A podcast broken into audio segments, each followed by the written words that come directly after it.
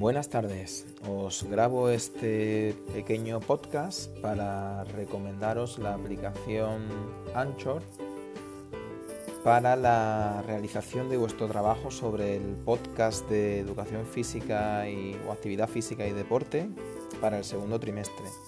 Como ya sabéis, os recomendé que utilizarais eh, Classroom para grabar un audio con un resumen del, del podcast y ahora os invito a dar un paso más para mejorar vuestro trabajo y conocer otra forma de trabajar que os puede ser muy útil con esta aplicación de, podcast. Así que os animo, es bastante sencillo de utilizar, la tenéis en Android y en iOS y podéis poner música a vuestra locución con el resumen del podcast que hayáis elegido.